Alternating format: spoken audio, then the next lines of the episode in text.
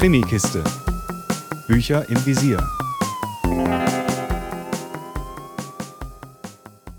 Hallo zu einer neuen Folge der Krimikiste.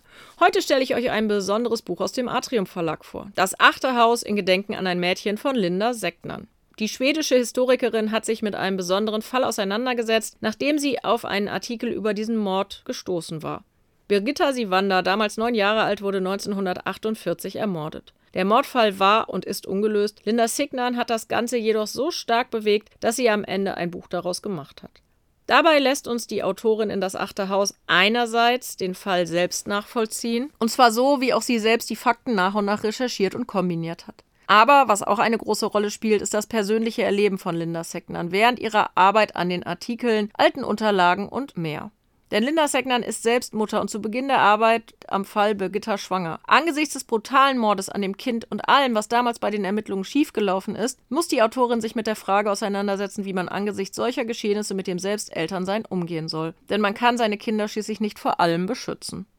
Somit haben wir Leser also zwei recht unterschiedliche Stränge im Buch. Die Darlegung der Fakten oft auch als Erzählung Betrachtung der Figuren, so dass erzählt wird, was die Figur damals vermutlich erlebt hat. Hier erleben wir Birgittas Geschichte und das Geschehen nach der Tat mit, wie ein Mitschüler zum Verdächtigen wird, was im Dorf passiert, als dieser Verdacht publik wird, denn auf dem Plattenland sind solche Sachen ja manchmal echt noch extremer.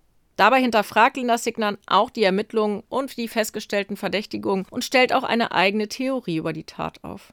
Der zweite Erzählstrang, der immer wieder in den anderen eingeflochten wird, lässt die Leser das Erleben der Autorin miterleben welche Gedanken, Zweifel und Ängste sie während der Arbeit an den Quellen am Buch erlebt hat.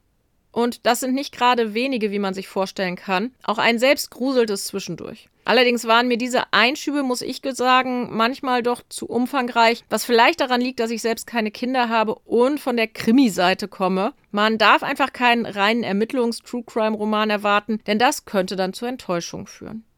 Insgesamt finde ich, dass Das Achte Haus ein sehr persönliches, authentisches Buch ist, das einen heftigen, ungelösten Fall aus der heutigen Sicht neu aufrollt. Und das durchaus mit neuen Ideen zum Tathergang. Wer das Achte Haus unter dieser Prämisse liest, wird ein mutiges, anderes True Crime Buch bekommen und sehr viel Spaß damit haben. Mehr Infos unter www.krimikiste.com.